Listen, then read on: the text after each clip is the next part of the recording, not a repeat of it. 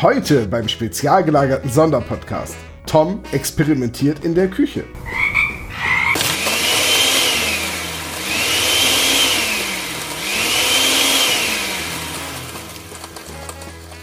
Sebo erklärt die Elektrizität. So, jetzt noch der Schraubenzieher Und Olaf testet alle Speziesorten der Welt.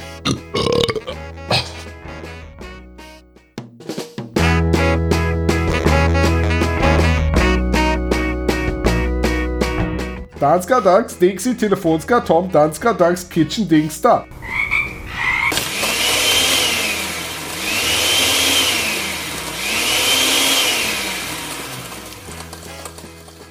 Danska, Sebo, Dixie, Danska, Socke, Danke, Danke. So, jetzt noch der Schraubenzieher Denski, Olaf, Danka, Dax, Telefonska, Danka, Spezi.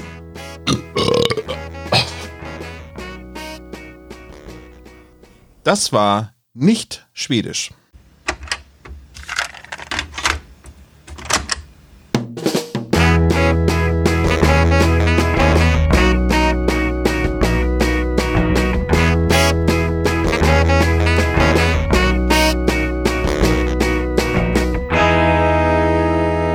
Der spezial gelagerte Sonderpodcast. Drei Jungs analysieren jeden Fall. Hallo und herzlich willkommen zum spezial gelagerten Sonderpodcast, dem Hattrick der guten Laune. Mit mir, mit Sebo Ah, servus. und mit Olaf. So die Stadionatmosphäre ist ein bisschen weg, ne? Bisschen, ja, die Luft ist auch raus aus dem Ball. Ich wäre gerne mit Aber- Nummer angekündigt worden. Mit der Nummer 9. Mit der Nummer 0815, Sebo in der roten Ecke. der Topscorer, wenn es um Gagfeuerwerke geht. Gibt es eigentlich Ecken beim Fußball und äh, wann wirft der Trainer das Handtuch? Es gibt. Willst du. Lass mal anfangen. Football mein, meintest du jetzt oder Fußball? Wir reden heute am Tag des eigentlichen Finals des, der Europameisterschaft über eine weitere Fußballfolge. Und zwar über das Fußballphantom. Aber Der Opa. Also, großartig. Ähm, aber bevor wir einsteigen, vielleicht ein kleiner Dämpfer, weil, nein, eigentlich ein ziemlich großer Dämpfer für unsere gute Laune. Ähm, leider ist vor kurzem Gernot Endemann verstorben. Der Lars Holmquist aus der Silbernen Spinne und die vielen anderen drei Fragezeichen folgen. Und äh, ich kenne ihn noch aus der Sesamstraße. da kenne ich ihn auch her. Ist er nicht auch Sunny Elmquist beim Karpatenhund? Ja, stimmt. Das ist sogar die gleiche. Ja, das ist die gleiche Stimme. Habe ich nie drauf geachtet, aber jetzt, ja, doch, du hast recht. Es poppt so auf, also ja, ja. Ja, der war ja bei einigen großen Serien dabei. Auch bei TKKG oder bei Perry Roden. Oder Perry Rodan. Bei den Fünf Freunden und bei Commander Perkins. Ja. Ja, wieder ein großer Sprecher und vor allem auch eine Stimme meiner Kindheit, die verloschen ist. Aber irgendwie, ich habe da neulich noch so, als ich das gelesen habe, so drüber nachgedacht und irgendwie so, die Leute sind zwar alle weg, aber irgendwie sind sie immer noch für eine Generation wichtig. Und da die Generation ja die Hörspiele mittlerweile schon an ihre Kinder und teilweise auch an ihre Kindeskinder weitergegeben hat, sind sie irgendwie auch immer noch da. Hm, Ich weiß, was du meinst. Die sind halt unvergessen. Das sind halt diese Kassetten oder, na gut, bei mir sind es halt Kassetten, die sind halt wie so kleine Zeitkapseln. Darin sind die halt für immer eingebettet und werden deswegen nie ganz weggehen und werden auch nicht vergessen. Ja, das äh, passiert auch durch äh, viele Sachen. Zum Beispiel, wenn jemand das Wort äh, Gespenster sagt, muss ich halt immer an das Huibu-Intro denken von früher. Ne? Ja. Also auch, dann habe ich sofort diese Tonalität im Ohr irgendwie und das ist halt das, was durch Hörspiele und so weiter einfach in den Köpfen bleibt. Ne? Ich würde auch fast sagen, dass es durch die Hörspiele auch noch gefestigter ist, ähm, so im Unterbewusstsein, als nur durch, äh, oder was heißt durch, durch eine Fernsehserie oder durch einen Film oder so weiter, sondern dass es noch intensiver ist. Gut. Ähm, wer also Gernot Endemann nochmal gedenken möchte, dem seien diverse Tatortfilme, in denen er mitgespielt hat, weil er ein deutscher Schauspieler ist, äh, ans Herz gelegt und auch diverse Hörspiele von den drei Fragezeichen für, von TKKG, Peri Rodan. Eine Folge, äh, nee, gar nicht, gar nicht war eine Folge. Äh, er war auch die deutsche Stimme in den Hörspielen von äh, Huckleberry Hawk in äh, Airwolf. Ach stimmt, ja, klar. Ja. Du hast recht. Wenn man so drüber nachdenkt, fällt es einem dann ein, ne? Ja, das stimmt. Aber wir reden heute auch noch über einen anderen wichtigen Sprecher aus dieser Zeit, wo du gerade Airwolf erwähnst. Ne? Aber bei der eigentlichen Folgenbesprechung, ne? Wollen wir zur eigentlichen Folgenbesprechung übergehen? Zum Phantom, ja. Sehr gerne. Der Opa. Der Opa, ja. Großartiger. Ist es, Moment, ist es nicht lustig oder ist es Rute? Das ist Rute. Rute, ne? Ja. Ralf Rute übrigens auch ganz großartiger Mensch. Liebe Grüße. Ich hatte dieses Jahr geplant, zu einer seiner Touren zu gehen, nachdem ich das letztes Jahr nicht geschafft habe. Danke, Corona. Danke für gar nichts, ne? Genau. Wollen wir eben die Fakten durchgehen vom Fußballphantom? Der Opa, Entschuldigung. Ja. Ich, Ich wollte, ich wollte einfach fragen, wie oft wollt ihr das noch machen? Weil im Vorgespräch kam es schon mehrfach ähm, zur Sprache, jetzt geht's so weiter. Ist er, ist er tot, meinst du jetzt? Hm, weiß nicht. Ich versuch's nochmal. Phantom! der Opa! Nein, geht noch. Es geht, geht immer. Jetzt geht's wieder, genau. Also, erzählt von Marco Sonnleitner aus dem Jahre 2012. Also vor acht Jahren. Zwei Jahre bevor wir Weltmeister geworden sind. Und Richtig. tatsächlich ähm, schon als Buch erschienen 2010, als wir in Südafrika am Kap der Guten Hoffnung versucht haben, das Sommermärchen nochmal aufleben zu lassen und diesmal Weltmeister zu werden, hat auch nicht geklappt. Aber Ich muss sagen, von der WM in Südafrika ist mir eigentlich nur noch so ein permanenter Brummton im. Ich wollte gerade sagen, Vuvuzela ganz, ist das ganz Einzige, ehrlich, was da. ich fand die Vuvuzelas nicht so nervig, wie alle getan haben. Wirklich Nee, ach, das war, das war auch maßlos übertrieben und ähm, teilweise ja auch fast schon rassistisch, was da dann geäußert wurde über die Vuvuzelas. Ähm, es war halt eine komplett andere Art, Fußball zu schauen und zu erleben. Ja, ich fand aber, ganz ehrlich, mittlerweile sind die ja kein fester Bestalt, Bestandteil geworden, aber man hört sie ja doch immer wieder mal und ich finde das eigentlich ganz cool. Das ist halt, klar, eine andere Art zu jubeln, aber die war wenigstens konstant da. Also, Ja, es, es war, es ist auf jeden Fall besser als äh, 60.000 Betrunkene, die ein Lied von den White Stripes nicht können. ja, das ist wohl richtig. Ähm, ja, ansonsten, das Ja. Hörspiel ist 54 Minuten lang circa und das Buch hat die ISBN-Nummer 978. Oh, warte mal, jetzt habe ich. Was war die zweite Zahl? Äh, ne- Null? 978-344-01184-05. Nur Was für die die, Zusatzzahlen? die Zusatzzahl ist wie immer die 6. Ah, gut. Okay. Äh, es gibt einen ganzen Strauß voller Sprecher in dieser Folge, aber eigentlich sind relevant für diese ganze Folge eigentlich nur ähm, zum einen äh, Rüdiger Schulzki als Alexander äh, Chilton und, ja, soll man den Namen schon sagen? Sean O'Donnell, also Till Demtröter als äh, Bösewicht in dieser Folge. Ja, und man könnte vielleicht noch erwähnen, dass die damalige Produktmanagerin der drei Fragezeichen, die Corinna Wodrich, einen klitzekleinen Gastauftritt hat als Telefonistin im Polizeirevier. Ja, das stimmt. Und äh, Uli Potowski darf man auch nicht vergessen als Live-Kommentator des Spiels. Ich wollte vorhin noch sagen, Uli Putowski, den kenne ich noch von FIFA 98 als Kommentator. Und dann ist mir aber wieder eingefallen, äh, dass das Wolf-Dieter Poschmann und Wer äh, Werner Hansch waren. Das war so Genau, da super. gab es immer so ganz schlechte Tonausschnitte. Sehr gute Bemerkung, Wolf.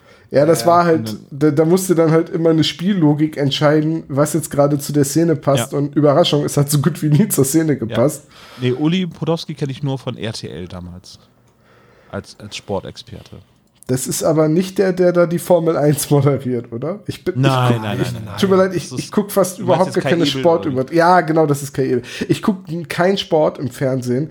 Ähm, ein Freund von mir, ich weiß, dass er das hier hört, liebe Grüße, guckt halt alles. Der guckt auch Bahnradfahren, Triathlon und Biathlon und was nicht alles. Und ganz ehrlich, jemandem beim Langlauf zugucken, wie er dann auf eine Scheibe schießt, es könnte mir nichts egaler Ja, sein. aber mein Vater macht es auch. Also bei Badrennen, Bahnrennsport weiß ich jetzt nicht, aber, aber hier diese ganzen Skif Skifahren und auf Dinge schießen oder. Ja, ja, Super G. Oder- Schnellen Hang runterrennen. Mit einem Brett am Fuß. So. Also, also ich kann, ich kann mir Fußballspiele, kann ich mir angucken. Ich bin ja auch ein ziemlicher Eishockey-Fan. So Mannschaftssport, wo, wo, äh, das kann ich ja schon irgendwie was abgewinnen. Aber so diese, so, so, so manche Sportarten, auch, auch Tour de France, das, das, wieso guckt man das? Da, da, da guckst du jemandem beim Fahrradfahren zu. Das ist wirklich, das ist das Repetitivste, was man machen kann. Das ist der, der Tritt in die Pedale und das kannst du quasi auch so drei Sekunden aufnehmen und dann loopen. Das Ding ist halt auch bei der Tour de France, du hast ja jetzt nicht so wie zum Beispiel, sage ich jetzt mal, bei einem Motorrennsport oder so, dass die fahren los und dann kommen sie an und dann hat einer gewonnen, sondern die fahren ja zwei Wochen lang rum und am Ende hat keiner verstanden, wer gewonnen hat und einer hat ein gepunktetes Trikot an.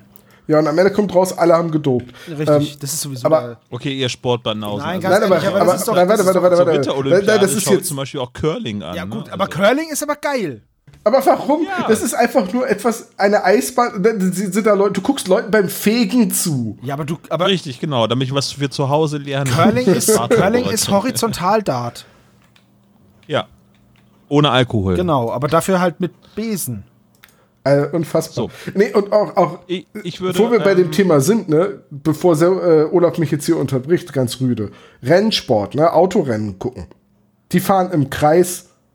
Das ist auch nicht spannend. Ja, aber es ist ein schön geformter Kreis vielleicht. Also NASCAR finde ich jetzt auch recht langweilig, aber ich bin auch kein, ich bin auch kein Motorsportgucker, weil ich finde, dass da sehr viel Geld sinnlos verballert wird und ähm, wenn was NASCAR ist nicht so mein Ding. Ich gucke nur deutsche Tourenmeisterschaft. Nein, nein, ich gucke das beides nicht, aber ich, wenn ich was gucken müsste, dann würde ich eher eine Strecke gucken, die was anderes als eine Linkskurve hat. Ja. Also Liebe Spezies, ihr hört gerade die letzte Folge des Spezialgelagerten Sonderpodcasts, weil wir uns bis aufs Messer verteidigen, warum Sport gut oder Ja, schlecht Moment, wenn wir Football, Sport wenn wir ist Football super. reden oder Fußball oder Rugby oder von mir aus auch Eishockey, ich sehe halt nur den Puck nicht, aber dann ist alles gut. Aber wenn du so ein. Ich bin früher gerudert. Ja? So. Jetzt zurück. Ne? Ich, den wollte ich auch gerade machen. Ihr seid solche Dullis. Und das ist auch super repetitiv. Das ist halt auch. Das stimmt. Das ist halt auch kein guter Zugucksport, aber da hast du wenigstens Rennen, die dauern ja nicht so lang. Da fährst du Es los ist- und Ja, es, irgendwann. gibt, es gibt ein paar, ein paar Sportarten, die auch angepasst worden sind, damit man eben zum Beispiel dieses Puck-Problem, ist ja beim Tischtennis mit dem kleinen Tischtennisball auch gewesen. Das heißt, äh, die Regeländerung- Medizinball. Nee, die haben größere Tischtennisbälle eingeführt, damit sie besser zu sehen sind. äh, Naja, bei es den ist halt, es ist halt beim Eishockey ist es halt wirklich schwierig. Ich habe mir jetzt schon mehrfach sagen lassen, dass es live nicht so schlimm ist, aber ich sehe halt auf dem Fernseher einfach diesen blöden Puck nicht. Der ist so schnell und dann ist er so winzig. Ich meine, ich sehe ja immer, wo die Spieler hingucken, aber das ist halt auch irgendwie. Man gewöhnt sich dran. Ich habe jetzt Ja. schon diverse Eishockeypartien geguckt. Ich kann sagen, man gewöhnt sich daran. Aber nein, ich sage ja auch nicht, also nichts gegen Sport. Ich kann nur halt dem meisten Sport beim Zugucken nichts abgewinnen. Aber Herrgott, wenn jemand sich Leute beim Bahnradfahren angucken will, dann bitte nur zu. Es gibt deutlich Schlimmeres. Das ist richtig. RTL zum Beispiel. Richtig, aber ich wollte eins noch sagen, um zurück auf den Sprecher zu kommen, vielleicht. 2002 wurde Uli Potowski zum Brillenträger des Jahres gekürt. Ist das nicht toll? Hat, hat er, äh, wer war die Brillenträgerin des Jahres? War das Ilona Christen? Das weiß ich nicht. Ähm, tatsächlich kann ich dir das nicht sagen. Ähm, ich weiß aber, dass 2000 zum Beispiel Götz Alsmann war. Ich habe ja schon 2015 war es Joko Winterscheid. Ich muss mal gerade gucken, bin ich im richtigen Discord-Channel hier oder nehme ich gerade woanders auf? Ich meine, ich bin ja auch Brillenträger. Vielleicht habe ich ja noch eine Chance. Ja, ich bin auch Brillenträger. Ich weiß aber nicht, wie man zum Brillenträger des Jahres wird. Also, ähm, das kann ich dir jetzt nicht sagen.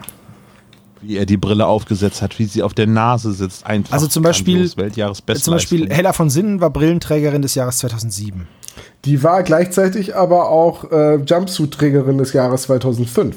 Die ist, glaube ich, Jumpsuit-Trägerin des letzten Jahrzehnts. Nee, einmal zwischendrin war es Missy Elliott. Ah ja. Naja, gut, ich weiß nicht. Hallo. Ich weiß nicht, Hallo?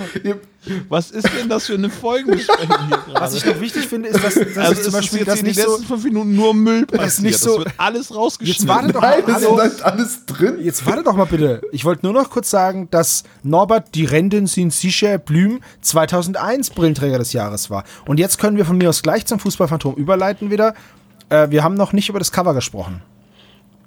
Wir möchten gerne über Rüdiger Schulzki sprechen, was ich eigentlich seit fünf Minuten versuche. Aber Ja, aber wir haben es Ja, doch jetzt versucht. Olaf, dann, dann leite doch jetzt einfach mal über zu Rüdiger Schulzki. Lass mich nur noch abschließend sagen, merkt man eigentlich, wie wenig Lust ich habe, über eine weitere Fußballfolge zu reden? Zum Thema Fußballfolge ist vielleicht noch zu sagen, dass Felix Magath 2004 Brillenträger des Jahres war. Olaf, mach, mach, mach mal weiter. Jürgen Klopp übrigens 2008. Wenn doch irgendjemand etwas über irgendeine Brille sagt. Ne? Das ist ja nur, weil du keine hast. Das ist der Neid des Besitzlosen.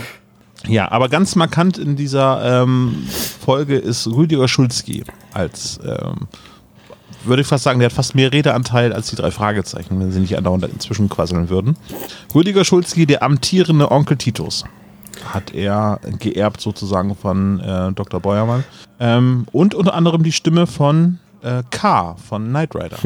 Ich muss ja sagen, dass ich Rüdiger Schulzki, also man muss ja sagen, ähm, seitdem Professor Dr. Beuermann gestorben ist, ist ja auch der Auftritt von Titus immer auf ein Minimum be begrenzt. So, mir fällt jetzt zumindest jetzt in meiner Erinnerung keine Folge ein, äh, wo Onkel Titus irgendwie eine größere Sprechrolle hat, also mehr als einer Szene vorkommt.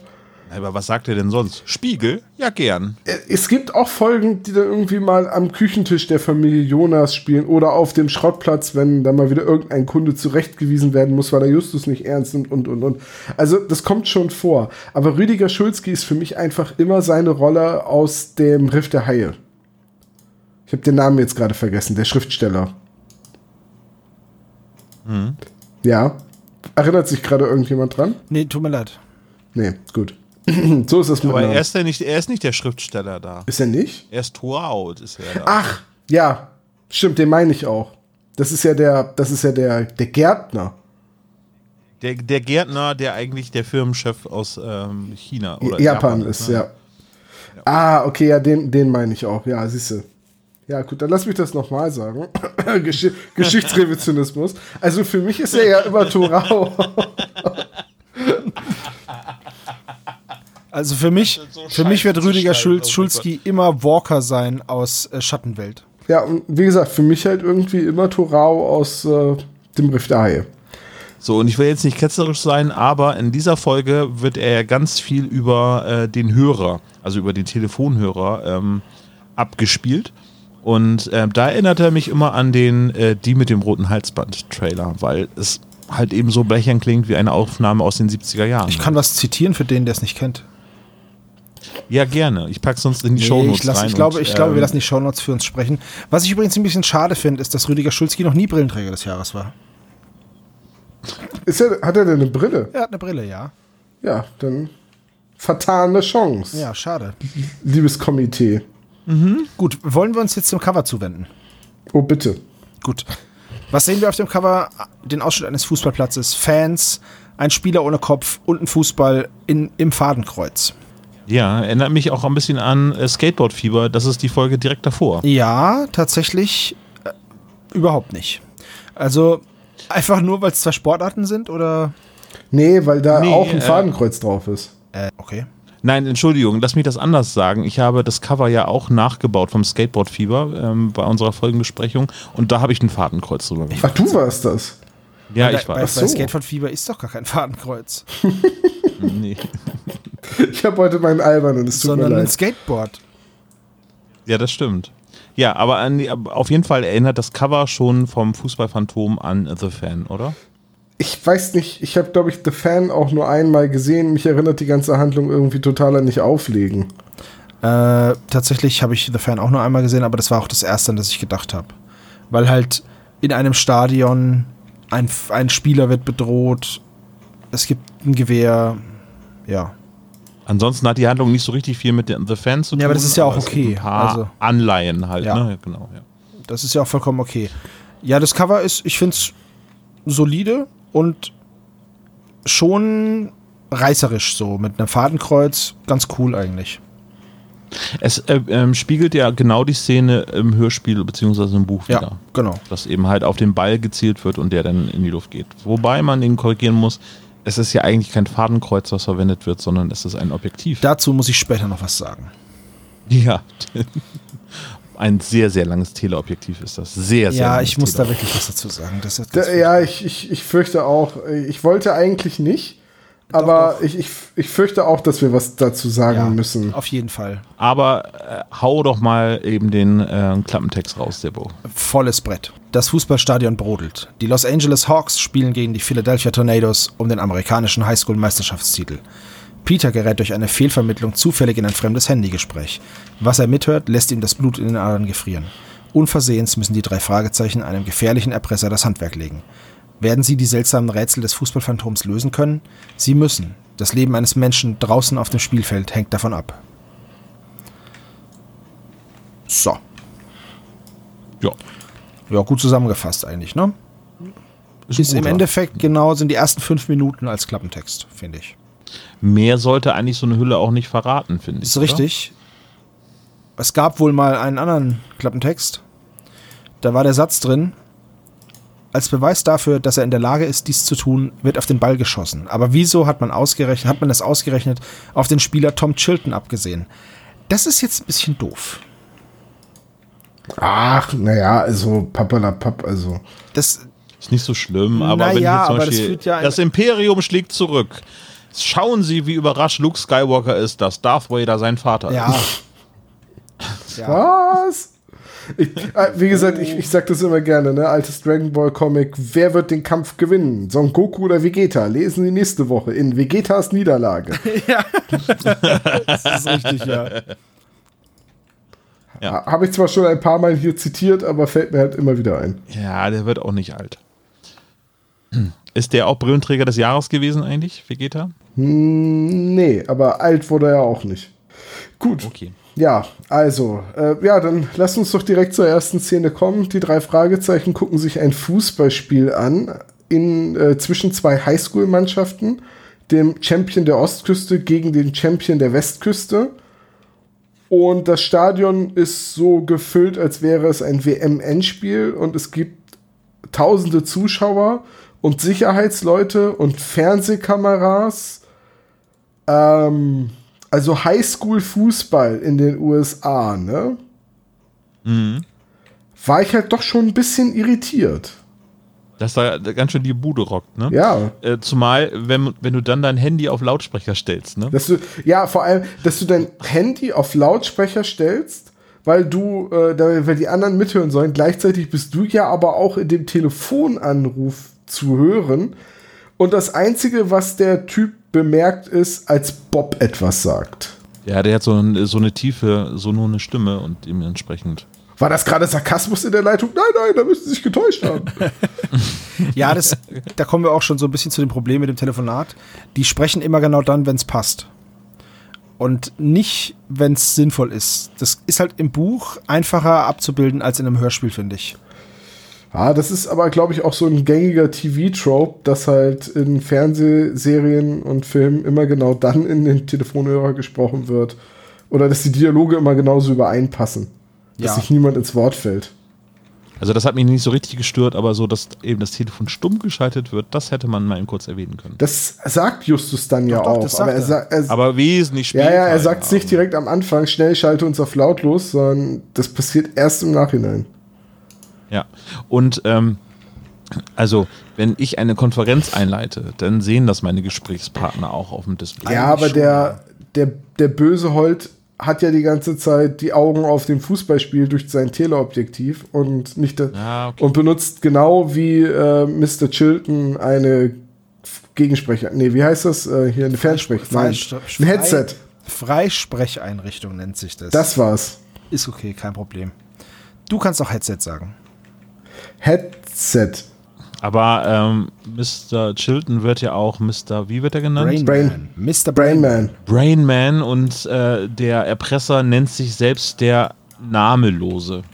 Ja. Namenlose? Eigentlich Na- Name- namenlose, namenlose. aber das wird dann später noch ein bisschen, ja, das wird, da wird es ein bisschen komisch, aber ja, Brain Man war dieser. Film mit Dustin Hoffman, ne? genau, ja, mit den äh, 36.000 Streichhölzern und vier liegen auf dem Boden. Ähm, tatsächlich finde ich die Bezeichnung äh, Namenlose auch wieder eine Anleihe von The Fan, weil ich habe mir zur Vorbereitung nochmal den Trailer angeguckt von The Fan. Für den Film hat es nicht mehr gereicht zeitlich.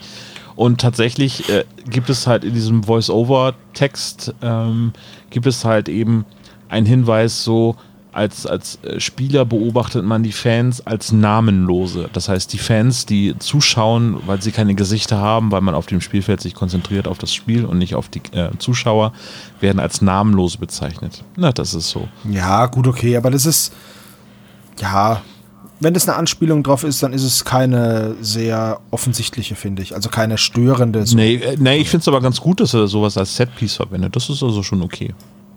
Das ist gute Gut, Ausgangsposition. im Endeffekt, im. Endeffekt haben wir jetzt hier eine Erpressung, wissen aber nicht, um was es geht. Als Beweis, dass es der Verbrecher ernst meint, schießt er den Ball platt. Ja, So. also. Und jetzt ne? kommen wir jetzt schon.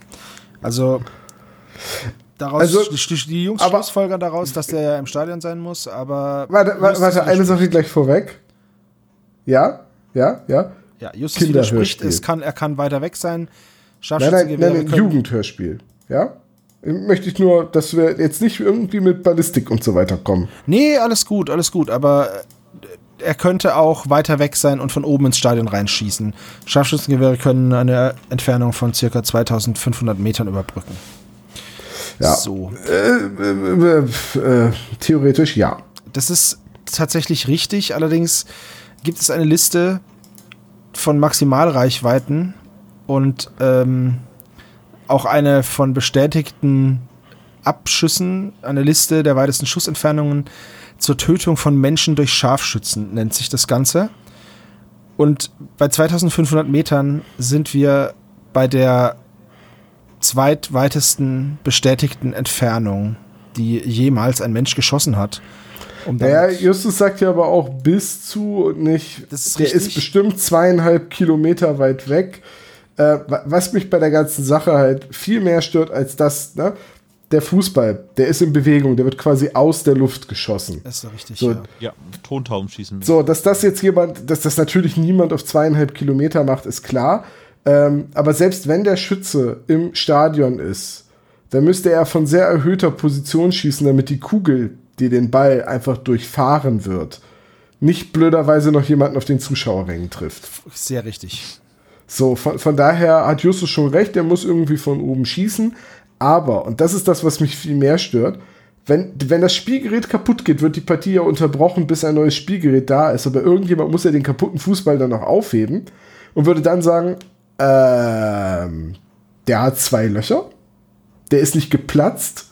Ein Fußball zerfetzt ja auch nicht. Der, der hat ja nicht irgendwie 40 Bar drauf oder so, sondern der, der würde einfach jemand merken, dieser Ball ist platt geschossen worden.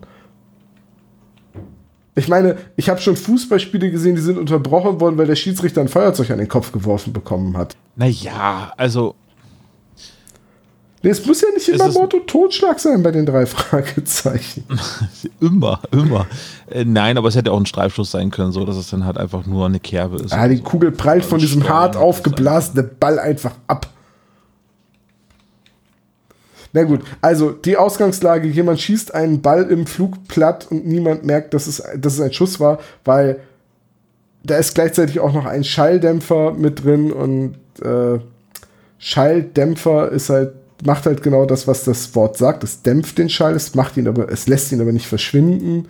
Und und und, äh, also den ganzen Schusswaffen, das hat mich ehrlich gesagt sogar gestört, so, das ist äh, an der Stelle, weil ich dachte so, warum ist das nicht einfach ein präparierter Ball? Ja. Weil, weil der Typ will ja offenbar gar niemanden wirklich verletzen oder umbringen. Also als er die Gelegenheit hat, den Sohn zu erschießen, macht das ja auch nicht, Spoiler.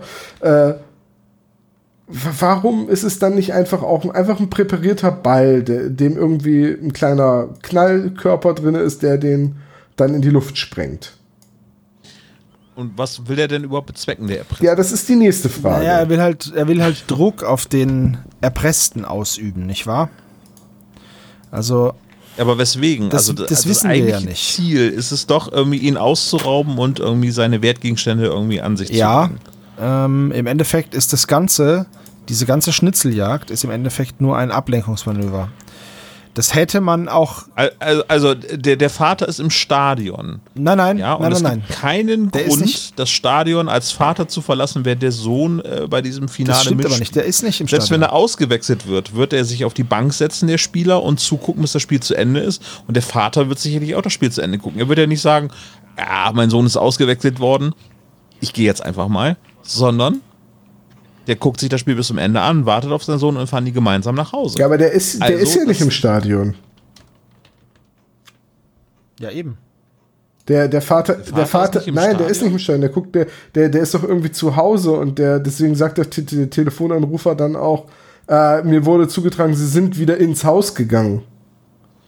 Ah, okay. Ja, okay, das habe ich dann ausgeblendet. Ja, der ist, der ist nicht im Stadion. Sein Sohn ist halt so ein richtig guter Vater. Sein Sohn spielt im Finale und er ist zu Hause und, weiß ich nicht, arbeitet. Ja, eben. Es ist nämlich so, dass niemand im Stadion ist, außer den drei Fragezeichen und dem Tom. Und den Hunderttausenden von Fans. Ja, gut. Den zwei Niemand, Toms. niemand dieser, dieser handelnden Personen außer halt den drei Fragezeichen. Tom, wieso wurdest du eigentlich zu dem Spiel eingeladen und wir nicht? Ich habe mitgespielt, ich war der andere Tom. Sehr schön. Ja. Gut. Und dann gibt es ein Rätsel. Genau. Es gibt mal wieder ein Das Rätsel. Rätsel wird gestellt, wo man sagt, ah, das hatten wir schon, das Rätsel. Ist das so? Ja. Echt? Nur in umgekehrter Form. Wieso? Der Sohn einer Heiligen äh, am by the Sea. Church by the Sea. Die St. Augustine Church by the Sea. Und jetzt ist der, das Rätsel einfach umgedreht worden. Beim ähm, geheimen Schlüssel ist es das Rätsel, dass sie in diese Kirche gehen müssen, dort wo äh, die Blumen dort in diesen Gewächsen, in diesen Blumentöpfen drin ist. Und jetzt ist das Rätsel einfach umgedreht. Ihr erinnert euch? Ja, ja. Besprechung der geheimen Das Schlüssel? stimmt tatsächlich, ja. Du, du willst also sagen, man entdeckt in dieser Geschichte Elemente von anderen drei Fragezeichen-Geschichten wieder, so wie in den anderen Fußballfolgen, die wir kürzlich besprochen haben, auch ständig Elemente von anderen drei Fragezeichen-Folgen drin auftauchen. Und das hier ist quasi eine Mischung aus der Fan nicht auflegen und stirb langsam drei.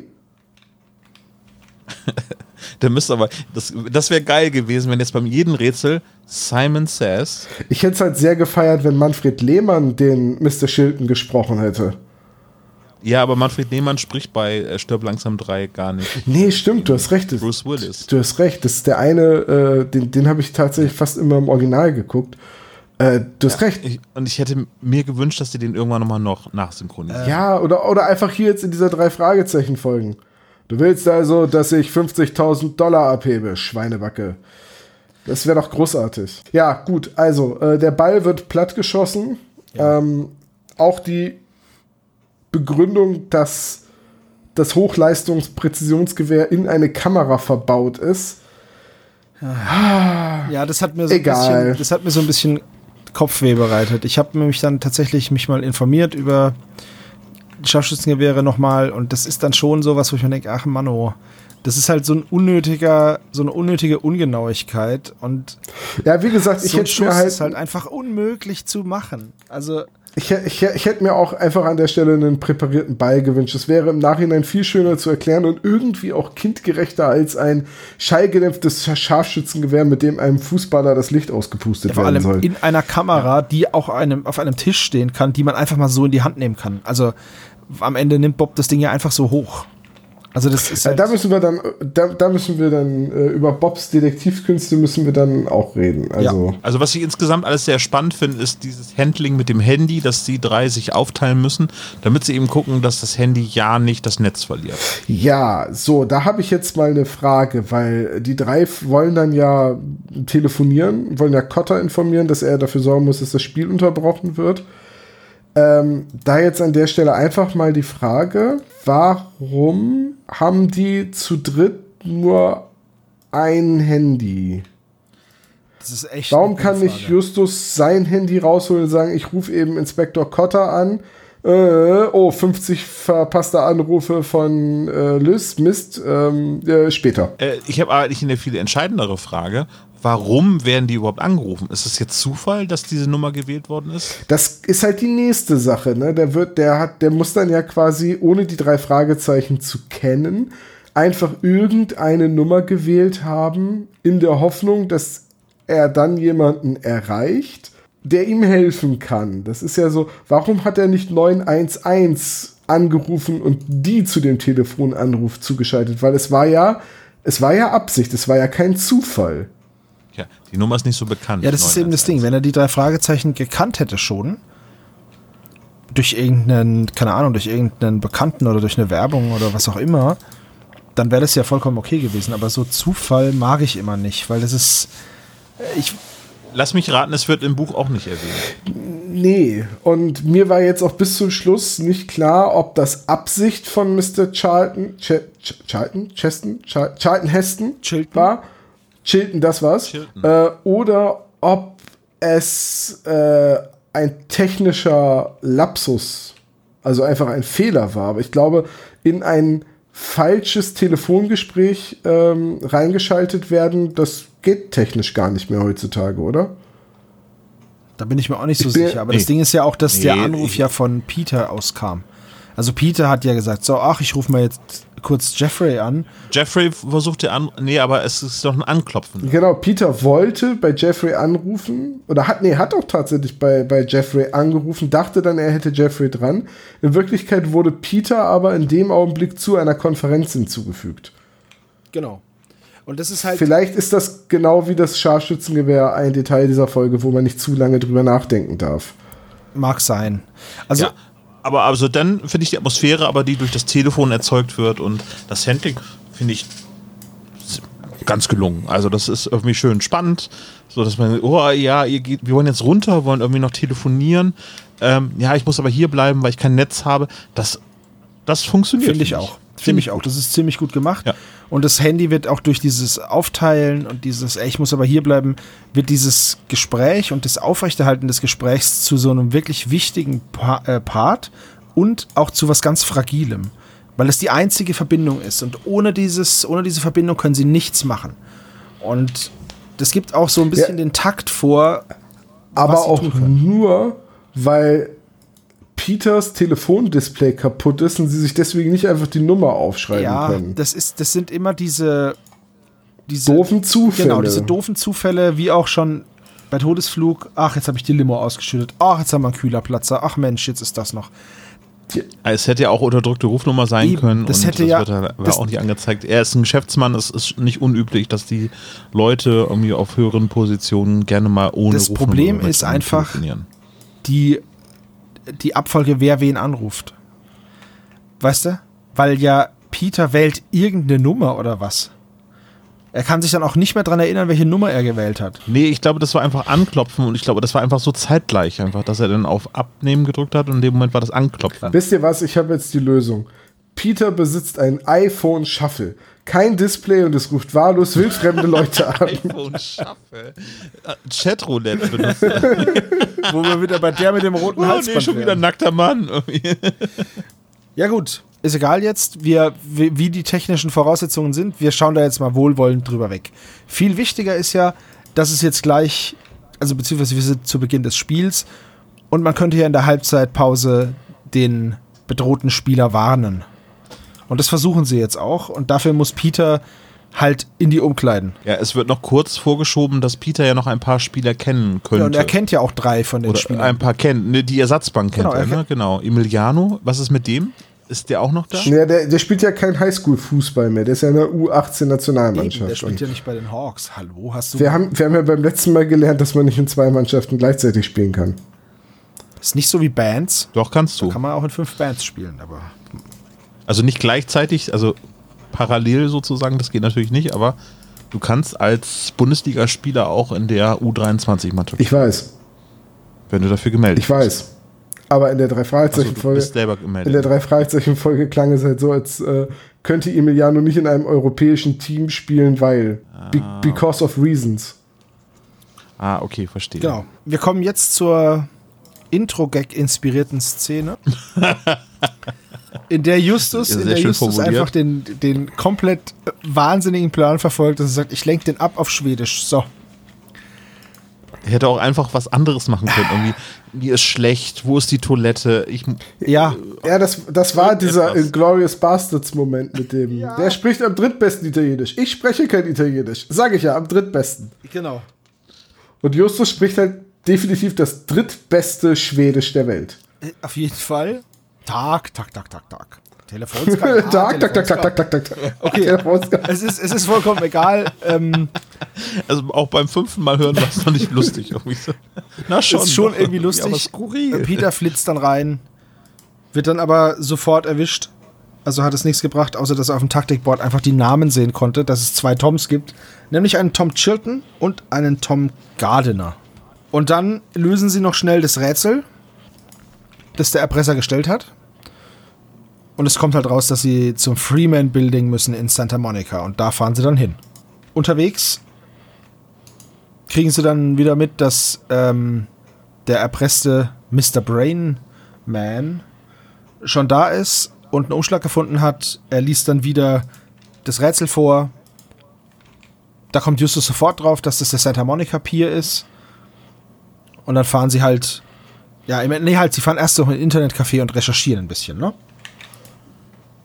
Bevor sie dann an den Wie, wie, Genau, wie das heißt ist das? gleiche äh, wie heißt das Internetcafé noch? Irgendwas mit Surf. Surfers Paradise. Surfers Paradise. Ja, das war dieses Lied von, von Nana, ne? Nein, nein, nein. Nee, das war Coolio. aber Äh, du hast recht. Paradise.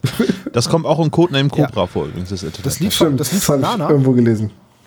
Ja, das auch. Ach, Nee, krass. das ist I'm lonely, lonely. Ach, das war Nana. Okay. Genau. Ich muss sagen, Buh, ja. 90er Jahre Musik ist, was Musik angeht, so meine Achillesferse. Ich bin immer noch dankbar dafür, dass dieses Jahrzehnt vorbei ist. Was? Da- Das hat uns doch Perlen Oh, wie das- Blümchen gebracht. Wie ein Boom, Boom, Boom, Boom, Boomerang. Das ist doch geil. Es triggert Oder- mich oder alles. ist- Und, und, Cherry und Lady auch aus den Lucy, 90ern? Lucy Electric. Ah, ist super, ja. Oder e Sherry Lady war in den äh, 80er Jahren, aber in den 90er Jahren gab es ja ein Remake, wo es dann neu stimmt, ja. Auflagen Oder kennt ihr noch Erotic? Oh ja, ah, das klar. war so schlimm. Max Don't Have Sex with Your Ja. Ex. Schlimm. wirklich das, Fred Come to das. Land der Dichter und Denker. Ja. Ja, ähm, Das lief nicht So, so wollen wir weitermachen, über die Jahrzehnt. 90er Ah, ja. reden? ich, ich wollte jetzt gerade sagen, wir haben das Stadion jetzt doch relativ äh, kurz hinter uns gelassen. Also, ihr habt euch nicht gewundert, was für ein Riesenstadion das ist, in dem die äh, Highschool-Fußballmeisterschaft Nee, ausgetragen tatsächlich nicht, weil in den USA die Verbundenheit zu Highschools und Colleges einfach größer ist als bei uns. Also, Ja, aber das ist Klar, trotzdem ist- Mittel, Mittelstufenfußball. Ja, aber das ist vollkommen egal. Ähm, wir haben natürlich jetzt hier wieder die Diskrepanz zwischen einem amerikanischen Setting, aber der deutschen Sportart. Ähm, hätten die Football genommen, dann würde sich darüber niemand wundern. Wäre das mega Eben, voll. Weil es ist nämlich so, ja, dass genau. jeder, der mal auf ein College gegangen ist, di- diesem College oder dieser College-Mannschaft die Treue hält. Und das College-Football ist einfach eine noch größere Sache als, das, als der NFL-Football. Einfach weil die Leute dazu eine viel tiefere Verbindung haben, weil es ja ihre Schulen waren. Deswegen ist das eine ganz, ganz krasse Sache. Deswegen verdienen College-Football-Trainer auch Millionen, also wirklich viele Millionen, zweistellige Millionenbeträge, ähm, nur fürs Coaching Im Geg- von College-Mannschaften. Im Gegensatz zu ihren Spielern, die kein Gehalt verlangen dürfen, weswegen Das das, eine der größten Unterdrückungs... Ja, äh, das ist leider richtig, aber es gibt jetzt eine Lockerung da, dass die zumindest mit ihrem Namen werben dürfen.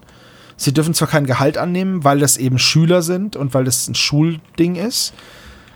Das ist halt so eine, das ist halt so eine Grauzone, so ein Mischmasch-Ding. Das, das System ist halt älter, dann kam so viel Geld dazu und jetzt ist halt, sind die Regeln halt, passen die nicht mehr. Aber da macht ja diese Football Players Association, schraubt da ja schon ewig dran rum und versucht da was zu machen. Jetzt dürfen sie wohl mit ihren Namen wenigstens werben und Werbedeals oder sowas annehmen. Ähm, ja, im Endeffekt, College Football ist halt einfach die Ausbildungsstätte für die NFL und einfach unfassbar wichtig. Und deswegen ist das auch so ein großer Hype. Und deswegen wundere ich mich auch nicht darüber, dass die eine Highschool äh, ein Highschool-Match austragen. Ich habe halt einfach gedacht, okay, Fußball ist es, weil es besser auf den deutschen Markt passt. Aber stell dir vor, es wäre Football, dann würde die Frage gar nicht aufkommen. Stell dir vor, es ist Fußball und keiner geht Genau. hin. Aber die Popularität von Fußball hatten wir schon beim Halb- und beim Viertelfinale Richtig. drüber gesprochen. In den Man, Vereinigten Staaten wächst Ja. der kontinuierlich. man muss das immer wieder erwähnen. Ja. Naja, sei es Man muss sich das lange genug einreden, dann ist es irgendwann soweit, ja.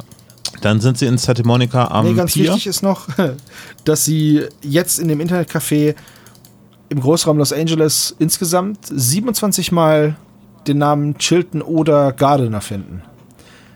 Was ich ein bisschen wenig finde, aber ist okay. Weil sie reden ja vom Na, immer- Großraum Los Angeles. aber immerhin sind es nicht nur vier Leute, die so heißen. Das ist richtig, aber nach kurzer Recherche können sie von diesen 27 halt auch schon äh, einen Haufen ausschließen und es bleiben nur elf übrig.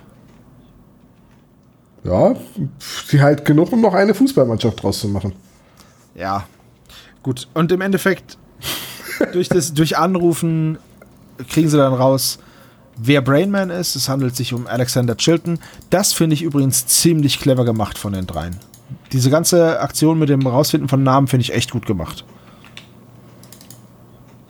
Ja, sogar ein Telefonat angedeutet und so, das ist äh, klassische Detektivarbeit, würde ich mal wieder sagen. Ja, das ist, glaube ich, auch das, was ich dieser Folge äh, unterm Strich anrechnen muss. Es ist von den Fußballfolgen, die wir besprochen haben, definitiv die, in der wirkliche Detektivarbeit stattfindet. Und das ist für mich eigentlich immer ein Zeichen für eine gute Drei-Fragezeichen-Folge. Ich wollte noch ganz kurz ergänzen, dass der Großraum Los Angeles, ich habe das nämlich nachgeschaut, ratet mal, wie viele, wie viele Menschen da wohnen. Im sogenannten Großraum Los Angeles. Naja, also Los Angeles hat etwa, die Stadt hat etwa 10 Millionen Einwohner, deswegen würde ich jetzt mal Großraum mit den ganzen Dörfern drumherum. Ich würde schon so tippen, dass es irgendwie 40, 50 Millionen sind. Ja, das ist ein bisschen zu viel.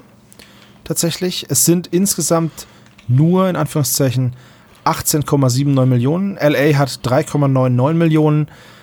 Die San Francisco Bay Area 7,7.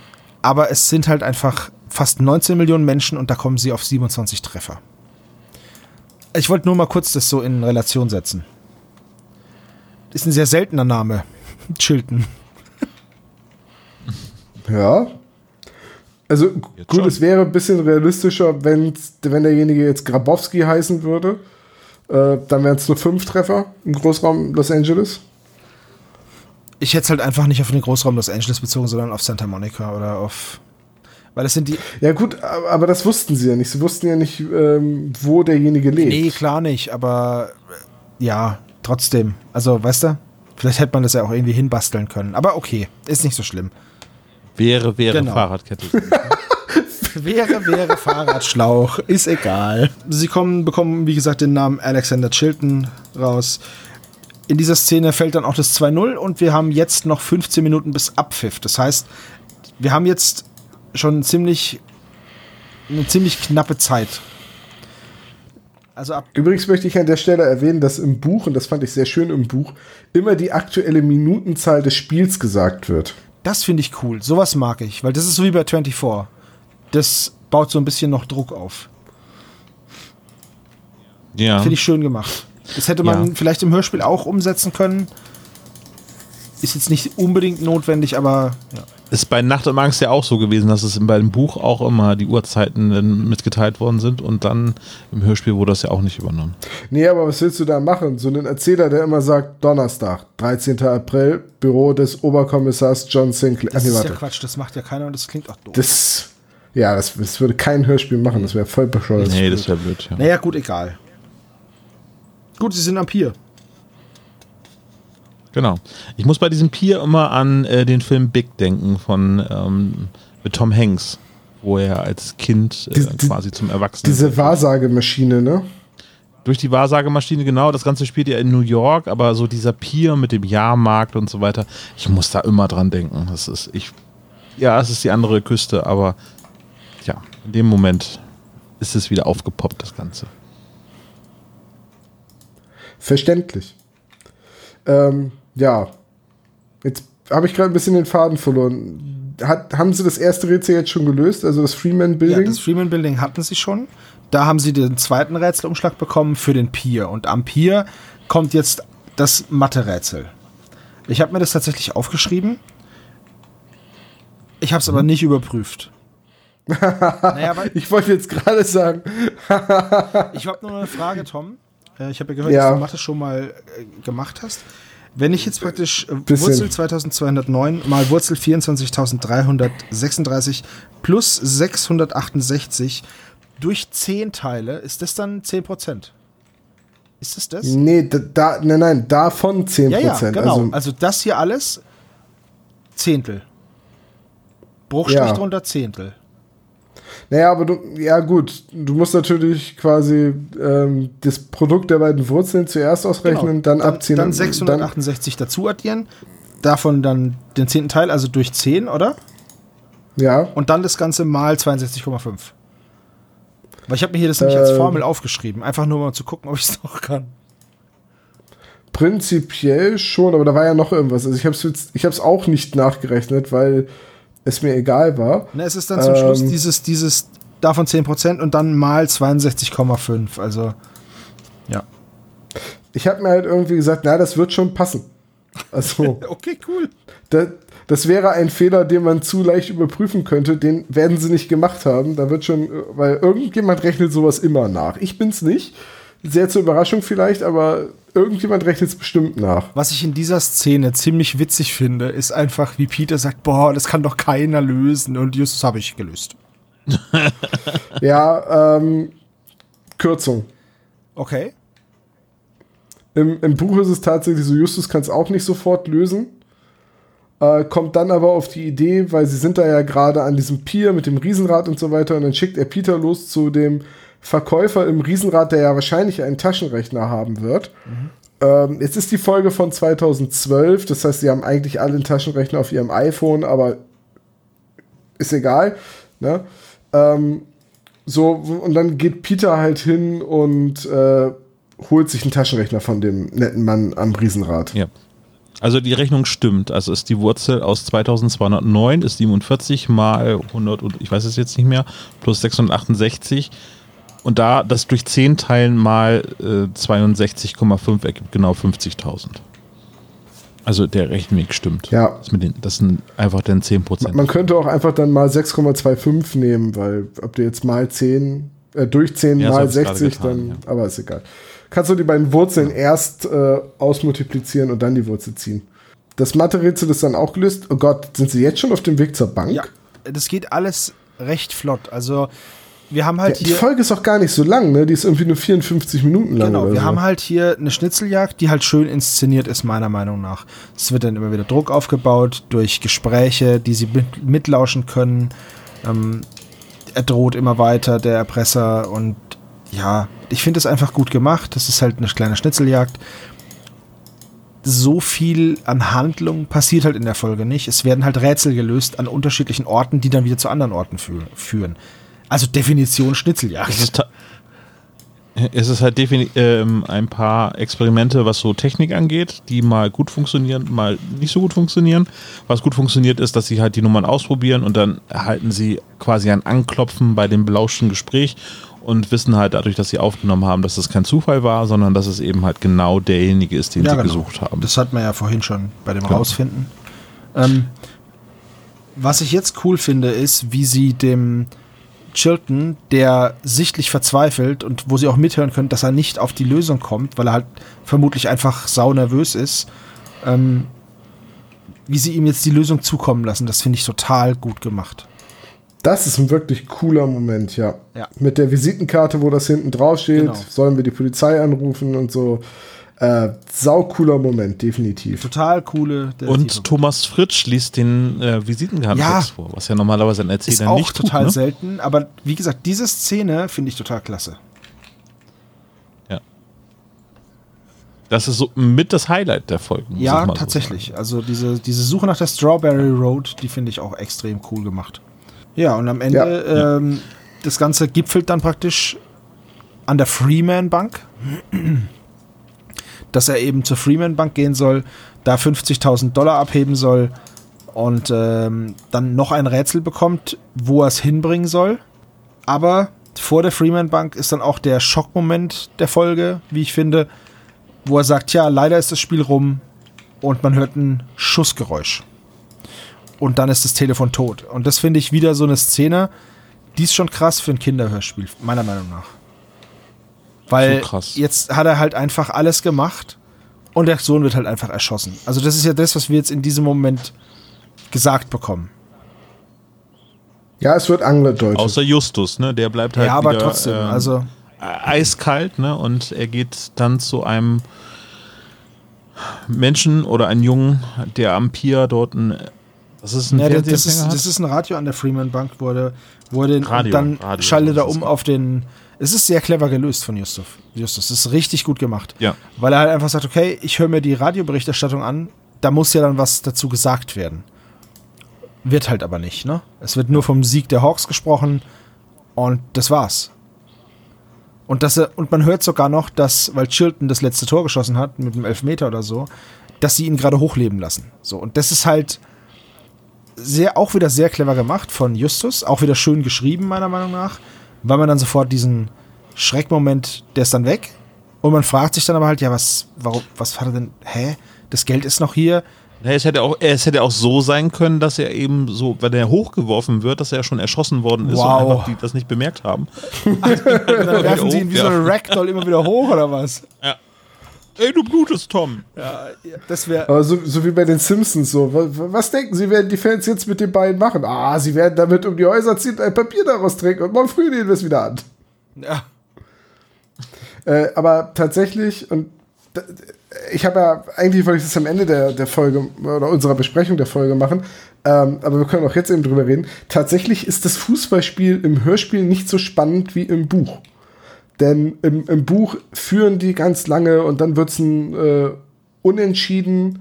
Und dann ist es sogar noch, ich glaube, sogar noch Tim Chilton selbst, der dazu führt, dass das Spiel überhaupt in die Verlängerung geht. Und dann äh, will der Anrufer allerdings den äh, äh, erschießen. Und dann sagt der Vater, nein, sie haben gesagt, wenn das Spiel vorbei ist, ja, aber das Spiel wird ja jetzt abgepfiffen. Ja, es wird abgepfiffen, aber es ist nicht, noch nicht vorbei. Es geht ja jetzt noch eine Verlängerung, die gehört zum Spiel. Na gut, sie haben noch 15 Minuten und dann äh, muss der Vater noch in die Bank rennen und auf, in der letzten Minute quasi das Geld abheben und muss noch seine Wertpapiere unter Wert verkaufen, äh, weil damit die Transaktion überhaupt so schnell stattfinden kann. Das ergibt irgendwie keinen Sinn, warum Unterwert verkaufen schneller geht als zum derzeit gehandelten Wert. Keine Ahnung. Ich, ne, vielleicht stimmt das. Ich habe keine Ahnung von der Börse. Ähm, und dann, dann gibt es noch die Verlängerung und in der Verlängerung passiert nichts. Dann geht es ins Elfmeterschießen und dann äh, könnte es tatsächlich sein, dass Toms Mannschaft gewinnt und er schießt den letzten alles entscheidenden Elfmeter und dann fällt der Schuss und er legt auf. Und ab da sind dann wieder Hörspiel und äh, Buch gleich. Ja, und es wäre auch cool gewesen, wenn man zumindest im Hörspiel noch die anderen Tore gehört hätte, weil ähm, hier sagt Uli Potowski eben nach einem dramatischen Spiel, das erst im Elfmeterschießen einen Sieger fand. Es steht aber 3-0. Ich muss, so wie Tom das gerade erzählt hat, und Tom hat ja auch eben gerade bei seiner Nacherzählung irgendwie das Tempo zum Ende hin angezogen, so hätte das doch Uli Potowski auch als, als gelernter Fußballkommentator auch in diesem Hörspiel transportieren können. Das wäre doch mega Ja, man spannend. hätte das vor allem auch während der Autofahrt im Hintergrund laufen lassen können, weißt du? Diese Sachen. Ja, mich deucht, dass irgendwie André Minninger in dem Fall äh, keinen Bock auf Fußball Ja, aber da hat er, da muss ich ganz ehrlich sagen, da hat er an der falschen Stelle gekürzt, weil ich glaube, mit fünf Minuten mehr hätte das funktioniert. Das ist jetzt eine äh, willkürliche Ja, natürlich, aber ne? trotzdem, wir wissen ja, was. Aber dafür sind wir ja Wir bekannt. wissen ja aber auch, was man in fünf Minuten alles erzählen kann, ne? Also so ist es nicht. was, Ja, was bloß ist mit bloß Bob mit los? Also man kann in fünf Minuten schon sehr, sehr viel erzählen und sehr viel reinpacken, wenn man es geschickt verpackt. Also deswegen, ich hätte es halt cool gefunden. Aber gut, so ist es, so macht diese Schlussbemerkung, ja, er ist der Mann des Spiels und es war so knapp, macht halt gar keinen Sinn, weil es 3-0 steht. So. Und äh, deswegen müssen sie ihn auch nicht hochleben lassen, weil er im Endeffekt ja einfach nur das 3-0 geschossen hat. Das ist auch schon egal. Ja. Aber gut. Ja, ich meine, erinnert ihr euch noch, wer das siebte Tor gegen Brasilien geschossen hat damals? Äh, André Schürle. Mag sein. Ich, das ist ein Fußballer, das weiß ich. Ich bin mir recht sicher, übrigens, Tag der Aufnahme ist äh, der erste siebte. Remember, remember 1 zu 7. Das kann kein Zufall Ich hatte mal so, ein, so eine Fußballspiel-App für, äh, fürs Handy. Und da hast du auch gegen Leute aus aller Welt gespielt. Da musste man so flache Scheiben schnipsen, um einen Ball zu schießen. Man war immer abwechselnd dran. Und dann musstest du immer versuchen, durch das geschickte Schnipsen den Ball ins Tor. Ist egal. Führt zu weit. Ähm, jeden, So wie Kick. ja, so ähnlich. Kick- Jedenfalls. Äh, Nee. ist Tipp, Tipp- Tippkick Tipp- ist so cool. Ich liebe Tippkick. Da gibt es ja auch verschiedene Spieler mit verschiedenen Fußformen. Jetzt, jetzt, lass mich, jetzt lass mich rausreden. Jedenfalls habe ich äh, irgendwann mal a- spät abends gegen jemanden gespielt und der hatte Brasilien als Landesfahne. Und ich hatte Deutschland als Landesfahne. Und dann schrieb er mich auf Portugiesisch an und ich spreche so ganz paar Brocken Spanisch, deswegen ne, schrieb er mich auf, auf Portugiesisch an, hat wohl gefragt, ob ich wirklich Deutscher sei. Und als ich das bejaht habe, kriegte ich eine Schimpftirade ab, was das eigentlich mit dem 7 zu 0 sollte. Da war das fünf Jahre her. Ja, es ist. Ich dachte, Tom hat gesagt, ich spreche ein bisschen Portugiesisch. Tak, tak. Ja, ja. danke, danke. Da- da- Danke, danke, danke, danke, 7-0, danke, danke, danke. 7-1. Es war erst ein 7-0. Also, Oder war, oder war das Ja. ein 6-0 und dann 6-1? Ich weiß es nicht mehr. Ich muss zugeben, ab der Halbzeit, als es 5-0 stand, haben wir wirklich nicht mehr aktiv das Spiel geguckt.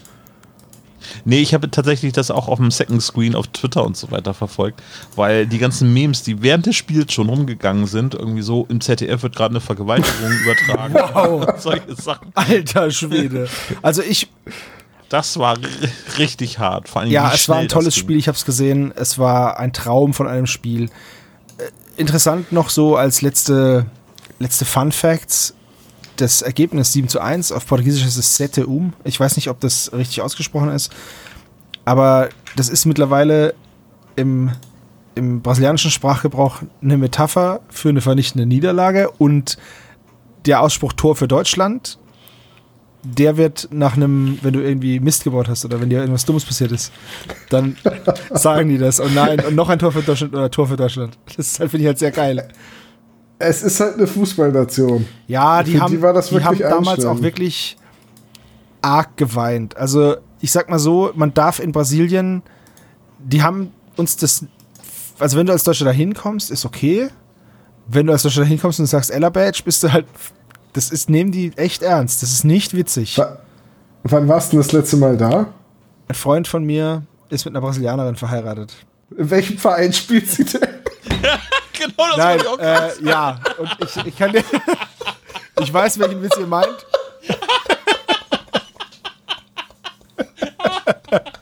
Aber tatsächlich ist es so, wie ich es gesagt habe. Wir blenden den äh, entsprechenden Fips Asmussen-Gag zu unserer Annahme, welcher Ja. Fußballverein die ähm, Freundin äh, wohl äh, auf, ihrem, auf ihrer Brust Ja. trägt. Einfach mal in die Show Genau. rein. Aber wie gesagt, das ist tatsächlich in Brasilien immer noch ein Stachel, der tief sitzt. Wir sind jetzt immer noch vor der Bank tatsächlich. Aber jetzt wird Chilton aufgeklärt, sein Sohn ist nicht tot und dann sagt er, ja, okay, gut. Also, natürlich gut. Sie sollen doch bitte mal in zwei Stunden in sein Haus kommen und das ist nämlich am Arno Way oder so irgendwie. Auf jeden Fall ist das eben die Lösung für dieses Rätsel. Für das letzte Rätsel. Und das verstehe ich jetzt nicht so ganz. Warum? Weil es nicht aufgeklärt Ja, wird. warum? Ja, na gut, sie sagen halt, also das Rätsel wird natürlich gelöst mit dem Arno und so, mit dem Fluss, alles cool. Was ich aber nicht verstehe, ist, warum das letzte Rätsel auf sein Zuhause deutet. Check ich halt einfach nicht, warum der Erpresser das gemacht hat. Weil im Endeffekt, Ich schätze mal, der Plan des Erpressers war, dass er dann schnell nach Hause eilt und dann schon feststellt, dass bei ihm eingebrochen wurde und alles ausgeraubt. ja, okay, aber im Endeffekt setzt er sich damit ja auch noch unter Druck, weil er ist ja da gerade dabei, die Butze auszuräumen. So, wenn das jetzt, er nennt ihn Mr. Brainman, also der wird nicht der Dümmste sein. Na, ich schätze mal, dass, dass er da schon längst fertig ist mit dem Ausräumen der Butze. Ja, aber trotzdem, wie lange hat er Zeit gehabt? 90 Minuten. plus die Verlängerung, plus das Elfmeterschießen. Aber nicht im Hörspiel. Aber ja, ist egal. Also auf jeden Fall, okay, er, er lotst ihn wieder zurück nach Hause und zwei Stunden später sind dann auch die drei Fragezeichen da. Sie haben dann, es wird dann noch äh, im, der Erzähler erzählt dann noch, dass sie noch was nachgeforscht haben, aber ja, wird halt nicht näher drauf eingegangen. Kommt dann erst. Gut. Genau. Sie kommen dann zu dem Chilton. Die Polizei ist da, das Haus ist komplett durchwühlt, der Safe ist aufgesprengt oder wie auch immer. Und es fehlen halt eine Uhrensammlung und ein Gedichtbuch seiner verstorbenen Frau. Genau, die vor Genau. zwei Jahren gestorben. Auch da habe ich mich so ein bisschen gefragt, so aufsprengen, so mal eben. Ja, Das ist eigentlich auch ziemlich laut. eben. Und es ist auch nicht so einfach, einen Safe aufzusprengen. Das ist einfach, das wird immer so gesagt, so, ja, hm, mit was? Mit Plastiksprengstoff oder was? Oder mit, mit diesem heiß brennenden, wie heißt es? Dieser heiß brennende Sprengstoff, diese Phosphorzeug. Also das ist halt jetzt nicht irgendwie, was man so zwischen Tür und Angel macht. Deswegen ja, Er setzt sich dann selber noch unter Zeitdruck. Aber ist egal. Er hat den Safe geknackt und das Zeug ist weg. Ja. So. Und jetzt durch wieder detektivische Kombinationsgabe kommt Justus eben drauf, dass der Erpresser persönlich mit dem Chilton bekannt sein muss. So ein bisschen Profiling jetzt. Genau, Ne? und die. Ja, ja, das Profiling und vor allen Dingen irgendwie, es muss zwischendurch halt einfach eben vom Namenlosen noch eben ein beim heiligen St. Patrick, äh, nochmal, beim heiligen St. Patrick eingeblendet Genau. werden. Irgendwie so.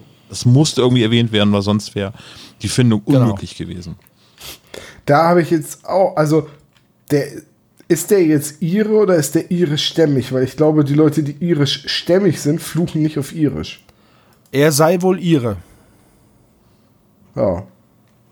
Ist damals während der großen Kartoffelpest Ja, wegen der großen. das ist echt gut. Aber gut, ja. Naja, sei es drum. Ist jedenfalls ein Ire. Ja, es ist ein Ire, es ist natürlich Sean O'Donnell, okay, alles klar. Und das ist jetzt dieser Moment, wo ich mir denke, ach, das mit dem Namenlosen. Sean O'Donnell, the most Irish name. Ja, gleich nach Patrick O'Flaherty oder Macduff oder Genau, ja. Murphy oder, also, na, ist egal. Die heißen aber auch so. Ähm, Wie war das noch bei, bei Last Week Tonight, wo sie über Trumps einen Berater gesprochen haben, Mick Mulvaney, der so heißt wie das, was man zu einem Iren sagt, wenn man eine Schlägerei provozieren will.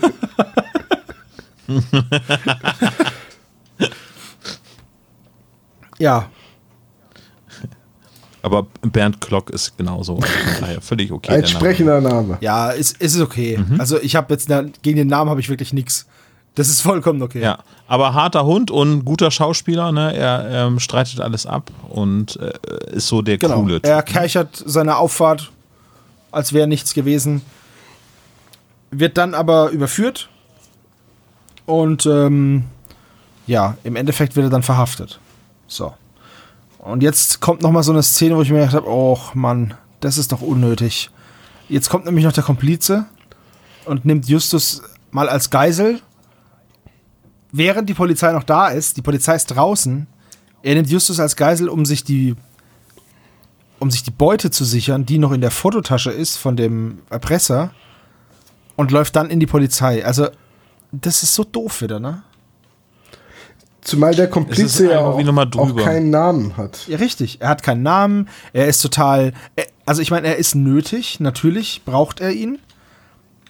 Aber es ist so, so unnötig sein Verhalten. Weil im Endeffekt, gut, okay, dann haben die halt jetzt die Uhren gefunden. Blöd gelaufen, aber eine Geiselnahme und dann auch noch, wenn er sie als Geisel nimmt, könnte er auch drin bleiben, warten, bis die Polizei weg ist. Das ist so ein Hollywood-Ende, wo am Ende nochmal jemand, der vermeintlich tot Ja, ist, nochmal genau. aufsteht und nochmal versucht, den Protagonisten zu erschießen. Und dann kommt irgendjemand, der sich dann in einem Heldensprung irgendwie noch davor wirft und den noch tötet. Irgendwie, das ist halt so. Genau. Und weil du es gerade sagst mit Heldensprung und, und so, da sind wir nämlich auch wieder bei dem Punkt, wie im Endeffekt Sean überführt wird. Nämlich Bob, der einfach die Kamera nimmt und sagt, ah, lass mal Foto machen. Aber es ist ja die Knarre. Aber er sagt ja vorher so im Hintergrund, ach, das ist ja interessant. Genau. Da wolltest du noch was dazu sagen, Tom, ne? Ja, ja, ja. Also äh, tatsächlich ist es jetzt so, ähm, im, im Hörspiel wird ja der Komplize an einer Stelle erwähnt, nämlich als die drei Fragezeichen beobachten, dass der Typ, der Mr. Shilton verfolgt, sich zurückzieht. So. Das beobachten sie ja. Richtig. Oder? Ich bin gerade unsicher. Sag noch mal. Also der, der Komplize wird ja erwähnt, Ja. als die drei Fragezeichen sehen, dass er Mr. Shilton verfolgt. Und dann beobachten sie, wie der, wie der Komplize sich zurückzieht. Ja, genau. Das ist am Pier. Ja, so. Und äh, im, das ist halt im Buch alles ein bisschen größer, ein bisschen anders. Da gibt es dann noch eine Szene, wo sie den durch die Straßen verfolgen und sich immer abwechseln. Also da läuft immer einer vor und wie beim Staffellauf wechseln sie sich dann ab mit dem Beschatten, damit ihm nicht auffällt, dass er verfolgt wird. Ne? Immer mal jemand anderes hinter ihm. Und äh, der merkt das dann aber doch, äh, nimmt dann Bob kurz gefangen. Nee, doch, nimmt Bob gefangen und schlägt ihn K.O. Also Bob geht K.O. im Buch. Ah. Und ähm, das ist halt, und da hat er halt auch schon das Messer. So, und deswegen ist er halt irgendwie am Ende nochmal wichtig, weil man ja wissen muss, was aus ihm wird. Auch im Hörspiel, nur im Hörspiel könnte man diese ganze Szene, also eigentlich hätte die Folge in dem Augenblick aufhören können, wo sie den äh, Iren abführen. So, mit dem, mit dem verhafteten Iren äh, debiles Endlachenende. Da hätte man sich die ganze Kercher-Szene sparen können. Ja. Ähm, aber das ist so ein, ja, ne, ich, ich, das ist halt eins zu eins da die Endszene wie im Buch. Die ist da wirklich nicht viel anders. Von den Dialogen her natürlich wie immer ein bisschen ausführlicher. Aber der muss halt irgendwie im Buch noch auftauchen, damit du weißt, was aus dem wird. Und ich sag jetzt mal, im Hörspiel hätte ich den Auftritt auch nicht mehr gebraucht. Ja, es ist halt einfach so, so, so ein aufgeflanschter Höhepunkt nach dem Höhepunkt, weißt du? Ja. So, das ist, das ist so ein bisschen, was mich da dran gestört hat. Nochmal so dieser, ah, wir brauchen noch so einen Action-Moment. Ich hätte den Ja, nicht gebraucht. Ich fand es gut, so wie es war, mit dem Aufreger, dass die Kamera die Waffe ist und man hat den Schuss und das hätte mir gereicht. Diese Schlussszene wird ihm präsentiert von Genau. Kircher. Und vergesst nicht zu duschen. Ja, ja, das, aber ich meine, was will man sagen? Äh, Es ist halt einfach so. Ne? Ich hätte diese Endszene auch nicht mehr gebraucht und ich sag mal, ähm, dass derjenige sich mit einer Pressejacke und einer Kamera quasi Zugang zum Stadion verschafft. Das finde ich total gut. Dass die Kamera dann eine umgebaute Hochleistungswaffe ist, das finde ich absurd. Auch Ja, so, total. Ne? so von daher, ähm, aber die Idee, dass er dann die Sachen geklaut hat und dass die da in dieser Tasche sind, total gut. Ähm, ich, ich will jetzt nichts Falsches sagen, aber äh, ich meine, im Buch war es auch so, dass die drei Fragezeichen halt bei dem Gespräch mit dem Iren merken, dass er unruhig immer mal wieder zu seiner Kamera rüber guckt. So, als würde er den richtigen Moment abwarten. So, Hände hoch, ich habe eine Kamera. Ähm, ähm, und, und dann nähern sich die drei Fragezeichen langsam dieser Kamera und sagen dann so, ach, äh, das ist ja interessant hier. Ne? Sie haben ja, ähm, ne? Und, und so. Und von daher, das möchte ich der Folge vielleicht an der Stelle dann zugute halten, dass das im Hörspiel halt ein bisschen komisch wirkt, weil man Blicke nicht spielen kann im Hörspiel. Da kann jetzt niemand sagen, Justus, ist dir aufgefallen, dass der Mann ständig auf seine Kamera guckt? Weil das würde ja jedem im Raum auffallen, dass das jemand zu ihm Ja, sagt. das stimmt. Das, sowas ist immer sauschwer abzubilden. Das ist ähnlich wie die Protagonisten, die sich heimlich alleine an jemanden anschleichen und dabei flüstern, was sie tun. Das ist halt einfach schwierig im Hörspiel abzubilden. Und das ist auch, wenn das so war, dann, äh, oder in dieser Szene so war, dann ist es okay. Dann, das nehme ich dem Hörspiel jetzt nicht übel. Ja. Ja, ist richtig. Ja. Wollen wir zum Fazit kommen? Ja, wir sollten vielleicht noch kurz das Motiv erläutern, oder? Das Motiv von Sean so, ja, O'Donnell okay. war halt im Endeffekt, dass er sich immer überflügelt gefühlt hat von, ähm, von dem Chilton. Er hat ihm dann außerdem noch die Ex-Freundin weggenommen, also ist ja Quatsch, der, ne?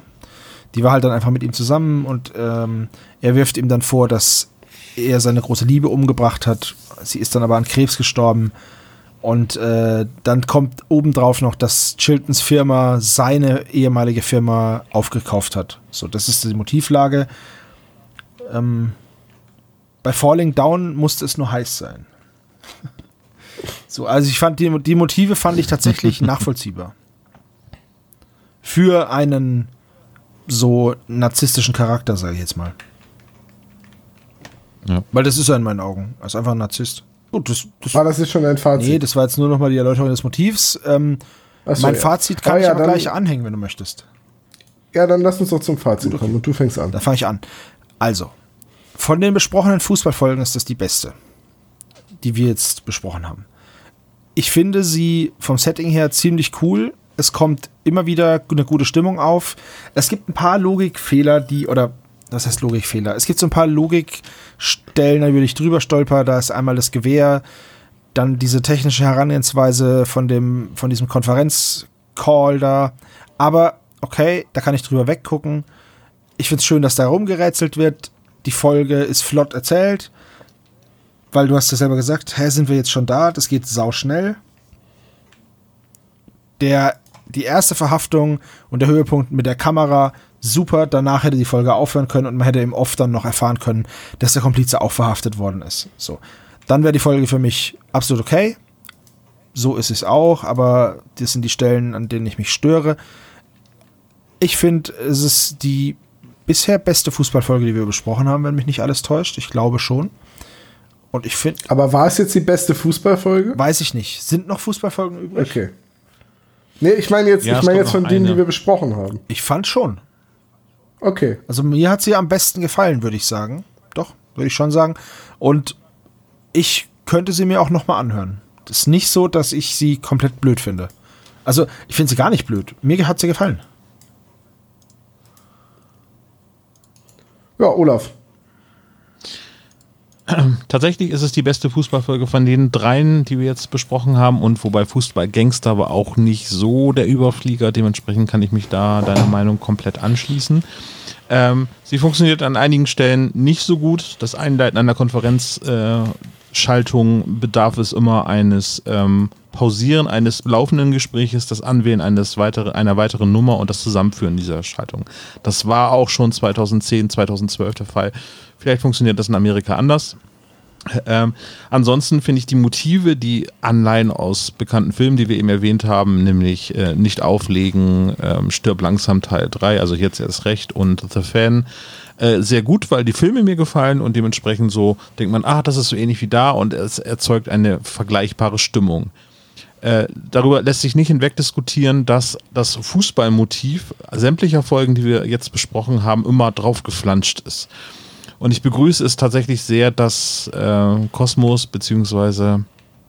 Ähm, Europa jetzt so ein bisschen davon Abstand genommen hat, bei der eigentlichen Serie die drei Fragezeichen, diese Fußballthemen zu verarbeiten. Das haben sie jetzt so ein bisschen in den letzten Jahren äh, bei den drei Fragezeichen Kids so verankert. Ähm, und es wirkt halt bei allen Folgen, die wir besprochen haben, immer aufgesetzt. Das heißt, eine Fußballfolge ist keine Fußballfolge bei allen, die wir besprochen haben, sondern es ist immer etwas nur begleitmäßiges, also eine Begleiterscheinung der jeweiligen, des jeweiligen Falls. Das ist hier auch genauso, aber ansonsten gibt es sehr viele spannende Momente in dieser äh, Folge, die erstaunlich gut funktionieren. Andere Sachen funktionieren nicht äh, für mich, aber sie ist hörenswert tatsächlich, die Folge. Von mir gibt es ein paar nicht so versöhnliche Worte. Äh, ich mag die Folge nach wie vor nicht so. Es sind mir zu große Anleihen an irgendwelche Hollywood-Filme drin, mehr als sonst oder offensichtlicher als sonst. Ähm, ich bin ehrlich, wenn ich sage, ich brauche erstmal einen Fußball-Detox und ich war noch nie so froh, wenn eine Meisterschaft vorbei war. ähm, nach jetzt drei Fußballbesprechungen mit euch freue ich mich, wenn wir dann das nächste Mal endlich, endlich wieder über Kunstdiebstahl Ja, reden. es wird Zeit. Es, ähm, es, es wird definitiv Zeit. Wollen wir nicht Dopingmixer als nächstes Ja, machen? oder wie wär's denn? Wir hätten noch eine Fußballfolge im Petto, ne? Fußballteufel. Haben wir, was ist denn mit gekaufte Spieler? Ja. Basketball. Ah, Geil. Zwei noch, ja. Ja, so von daher, ähm, es ist, ja, ja, ich bin, ich glaube, ich bin auch ganz dankbar, dass die eigentlichen Fußballfolgen immer jetzt etwas weniger werden oder ausgelagert werden zu den drei Fragezeichen Kids. Ähm, wir haben die großen Unsinnigkeiten wie äh, die Kamera und ähm, ja, ähm, die, das mit dem Telefon schon angesprochen. Was mich noch so ein bisschen gestört hat, war jetzt die ganze Motivation, weil wollte der den Sohn jetzt wirklich umbringen oder nicht? Weil wenn es nur der Plan war, ihm Angst zu machen und ihm in Glauben zu lassen, er hätte den Sohn getötet, dann hätte er keine echte Waffe gebraucht. Ja, dann, na, dann, wie gesagt, präparierter Ball oder so, dann, das hätte man irgendwie, au- auch wenn ich mich normalerweise immer dagegen verwehre, aber das hätte man trickreicher gestalten können, als einfach so äh, plump. Und wenn es nicht die Intention war, den Sohn wirklich zu verletzen, oder we nein, wenn es die Intention war, den Sohn wirklich zu verletzen, warum dann im letzten Augenblick dieser Rückzieher? Äh, wer ist dieser ähm, hier, äh, Gott, wie ist das Wort? Assistent? Ja, nicht Assistent, Helfer, Helfer? beziehungsweise äh, Mitgan Mitganove. Also sein, sein Eingeweihter, der ihm ja quasi hilft, diesen Komparse. ja, dieses äh, Verbrechen zu begehen. Ne? Äh, wer ist das? Was ist seine Motivation? Ist er, macht er das nur des Geldes wegen? Ist er tatsächlich der, der von den beiden hinter den Uhren her ist? Oder was soll uns das überhaupt sagen? Hm, ja, wie gesagt, äh, kein Fan von diesen Fußballfolgen. Olaf hat vollkommen recht. Dieser Kontext ist, das ist Fußball, das ist immer rübergestülpt, weil sich Fußball wahrscheinlich unter der Jugendlichen und Kinderleser und Hörerschaft gut verkauft. Äh, ich glaube, die meisten Erwachsenen sehen das eher so wie wir und sind keine großen Fans von diesen gestellten Geschichten. Ich möchte noch ein Disclaimer loswerden. Also was wir jetzt außer Acht lassen, ist ähm, zum Beispiel das Buch von Evelyn Boyd. Die hat äh, einen drei Fragezeichen Fußball ähm, Mitratefall geschrieben. Äh, Den haben wir noch nicht gelesen. Ja, nee, natürlich nur von den, von Vielleicht- den äh, Hörspielen, die wir bisher besprochen haben. Davon rede ich. Also nicht absolut. Ja, Das kann ich noch gar nicht sagen. ja. Also Evelyn Boyd nehmen wir da jetzt erstmal aus der ganzen Geschichte raus. Vielleicht sprechen wir ja nochmal über, über diesen Mitratefall. Ja, also wie gesagt, von, ne, es geht um die bisher veröffentlichten Geschichten. Vielleicht spielt da auch so ein bisschen rein, dass ich generell nicht so ein riesiger Sportfan bin, aber ich bräuchte jetzt nicht die nächste Sportfolge bei den drei Fragezeichen. Wobei wir da ähnlich wie Homer Simpson ja schon einige Karrieren hinter uns haben. Also wir haben schon Hundeschlittenrennen, wir haben Skilauf, wir haben Basketball, Fußball, Leichtathletik, ähm, Surfen, Skateboard fahren. Surfen, Skateboard, Marble Eckburn Smith war mal Catcher. Das, also Pro Wrestling haben wir auch drin. Ne? Ja. Von, von daher, Geocaching äh, ja, Geocaching ist auch Sport, was? und Schach. Geocaching und Schach ist ja auch. Acht lassen, ne? Wann werden wir das nächste Mal die Geocaching-Weltmeisterschaften übertragen? Das will ich mal anschauen. Es gibt aber sehr sportliche Caches, die man so heben Ja kann. klar, es gibt also. einen Haufen sportliche Caches. Caches Clay ist zum Beispiel einer davon. Gut, kommen wir zum Klischee-Koeffizienten. Und zwar verweist Justus auf Kommissar Cotter oder Inspektor Cotter, nicht Kommissar Reynolds, sondern Inspektor Cotter. Außerdem wird er Pummelchen genannt, das sind nochmal fünf Punkte. Die Biedes lachen am Ende, 20 Punkte. Es geht um Fußball am Rande. Außerdem hat der 30 Bösewicht eine Waffe, beide sogar, 20 Punkte. Sie überwältigen den allerdings trotzdem sehr kreativ mit einem Hochdruckreiniger und den anderen mit Logik. äh, das gibt dann nochmal 20 Punkte. Sie müssen einen Rätselvers lösen. Und das gibt äh, 10 Punkte. Und außerdem wird natürlich die Visitenkarte vorgelesen, gibt einen Punkt. Und somit kommen wir auf einen Gesamtklischee-Koeffizienten von 111. Finde ich nicht sehr klischeebehaftet. Nee. Nee, ist eher so eine mittlere Folge. Nee, tatsächlich nicht. Tatsächlich ist sie, ist sie nicht sonderlich klischeebehaftet. Also 111 ist schon ne? niedrig. Ja, sehr niedrige Folge. Tja. Ist auch ganz art. Aber damit hätten wir die Folge besprochen. Diese Folge wird Ihnen präsentiert von Snyders Audiobücher. Lernen Sie doch heute Schwedisch in wenigen Minuten. Telefonska, Telefonska. Tag, Tag, Tag, ja. Tag, Tag, Fragsport. Tong, Tong, Fragsport. Ah, Dr. Knobel. Dr. Knöbel heute. Dr. Knöbel. Ja, da sind zwei Schraubenblocker und der Imbusschlüssel passt nicht. Mit eine durchgestrichene Ö. Genau. Schlimm. Schlimm. Ich liebe Schlimm, Schweden. schlimm. Das ist so ein schönes Land und auch die Menschen sind super Sag ich nett doch. irgendwie. Jag älskar Sverige. Du redest Dann heißt es doch, oder? Das ist das Einzige, was ich gelernt habe an Schwedisch, weil es ein Ärztelied Ja. ist. Egal. Dann lassen Sie uns doch mal die Fragen hören, Herr Doktor Ja. Knöbel. Heißt es auch Doktor Frage Knöbel? Nummer 1. Dr. Knüppel. Dr. Knöbel. Der Spieler mit welcher Nummer erzielt das 1 zu 0 für die Hawks? Das geht ja gut los. Ja, dieses Quiz ist etwas schwerer. Ich hätte es mir denken können, nachdem wir letztes Mal so gut abgeräumt haben. Olaf, ich hätte gerne eine Zahl. Ah, so, ja, es ist, ach doch, natürlich, ja, genau, so. Es ist richtig, ist die Nummer 9. Das haben alle korrekt, auch wenn äh, Tom die 9 ausgeschrieben hat, nur um Alles edgy bis, zu sein. alles bis 16. Nee, äh, Tom hat so kurze Finger, dass er oben an den Nummernblock nicht rankommt. Warte, ich schick dir mal eben ein Bild von meinem kurzen Finger. Frage Nummer 2. Wie viele Auswechselspiele haben denn die Hawks? Was sind das für Fragen? Gute Fragen. Boah, ey. Nee, da habe ich keinen Plan. Auswechselspieler. Ich weiß nicht, wie viele Auswechselspieler hat man beim Fußball. Man darf doch gar nicht so oft wechseln. Irgendwie nur dreimal oder so. Normalerweise ja, aber deswegen hast du ja trotzdem noch Spieler, weil du ja. Sebastian? Ich denke noch. Eine Zahl zwischen 1 und 11? Ja, ich weiß, aber ich. 3, 2, Ja, warte, warte, 1. warte. Okay, dann, das sag ich so. Ich weiß es nicht. Eine richtige Antwort.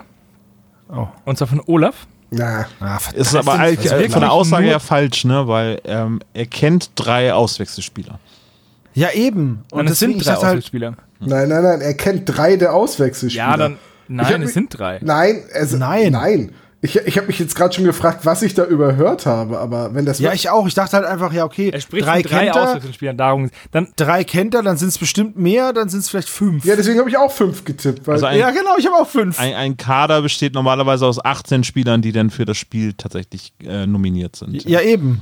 Deswegen dachte ich halt, naja, es sind drei. Mhm. Olaf bekommt den Punkt. Olaf konnte ihm folgen. Sehr gut. das ist aber doch Mist. Die Frage war scheiße Ja, da gestellt. gebe ich dir recht. Die Frage war nicht gut. Trotzdem, ähm, Olaf bekommt einen Punkt. Ja, toll. ja, Frage Nummer drei. Bullenstart, was? Aber echt. Für welchen Zeitraum braucht O'Den- O'Donnell ein Alibi? Naja, eigentlich ja nur für die 90 Minuten des Spiels. Es wird ein Zeitfenster genannt. Ja, ja, ich überlege nur gerade, welche Uhrzeiten das waren, die da gesagt werden. ja, ich bin auch mal ganz, ich weiß noch, die, die hintere Zeit weiß ich noch. Ich weiß, glaube ich, die vordere. Wollen wir uns zusammentun? Kommt ihr beiden Nur halben um- Punkt. Nur um Olaf auszuboten. Warte mal, eben, ich weiß es. Bis jetzt kam noch keine Antwort an. Ja, ich bin noch am, ich bin noch am überlegen. Ich will nicht, ich will nicht schon wieder jetzt dann fünf schreiben, dann stimmt's wieder nicht. Warte mal, ich bin so schlecht in Mathe. Ich rate jetzt. Das ist die eine Zahl, wusste ich, die hintere ist geraten. Es ist zwischen 14 und 17 Uhr. Genau. Ähm, ich habe das dann, ich habe schon gesehen, du hast zwischen 2 und 5 gesagt, aber da das Ja. ja nicht morgens spielt, ist es eigentlich Ach. klar, dass es. Alter, wenn du mir jetzt da keinen Punkt gibst, dann leg ich auf. Nein, dafür gebe ich einen Punkt. Es ist wirklich zwischen 14 und 17 Uhr. Alle drei Dr. Troll Knobel. Aber echt. Frage Nummer 4. Brückentroll, ja? Wie schnell in Meilen per Hour fährt Peter nach Santa Monica? Hä? Es wird eine Zeitangabe Oh nein, und ja, eine okay, warte Strecke. kurz. Warte, warte, warte. Ähm, Daraus lässt sich eine Geschwindigkeit errechnen. äh, ich bin so scheiße in Mathe. Wir haben ja immer noch einen Bildungsauftrag hier. Wird die denn in Meilen gesagt? Ja. Ich schreibe erstmal das auf, was Sicher, ich dass das in Meilen gesagt wird, nicht in Kilometern? Ich bin mir ziemlich, ziemlich sicher, dass es in Meilen gesagt wird, aber wenn du die richtige Kilometer, also die Zahl von der Einheit trennst und trotzdem richtig bist, würdest du, würdest du auch den Punkt bekommen. Sebastian. Warte, ich schreibe das auf, was ich schon weiß. Warte. Dreisatz. Ey, wehe, ich bin so schlecht und mach das jetzt falsch. Ihr habt es alle drei richtig. Es sind 45 Meilen pro Stunde. Der Sebastian bekommt ein Sternchen für den richtigen Rechenweg. Ich habe mir das, als ich das vorhin gehört habe, nochmal zur Vorbereitung gedacht, das ist so eine Knobelfrage. Das ist garantiert so eine Knobelfrage. Ich habe mir, ich habe halt gefragt, wie lange brauchen, oder ich hätte, dass er fragt sowas, aber gut, okay. Frage Nummer 5. Eine Schätzfrage. Ah, toll, gib Olaf den Punkt. Oh, aber beim letzten Mal habe ich verloren. Philly Tornadoes spielen ja gegen die LA Hawks. Das ist eine sehr lange Anreise für die Tornadoes. Und die hat sich auch nicht wirklich gel- gelohnt, weil sie verlieren ja auch am Ende.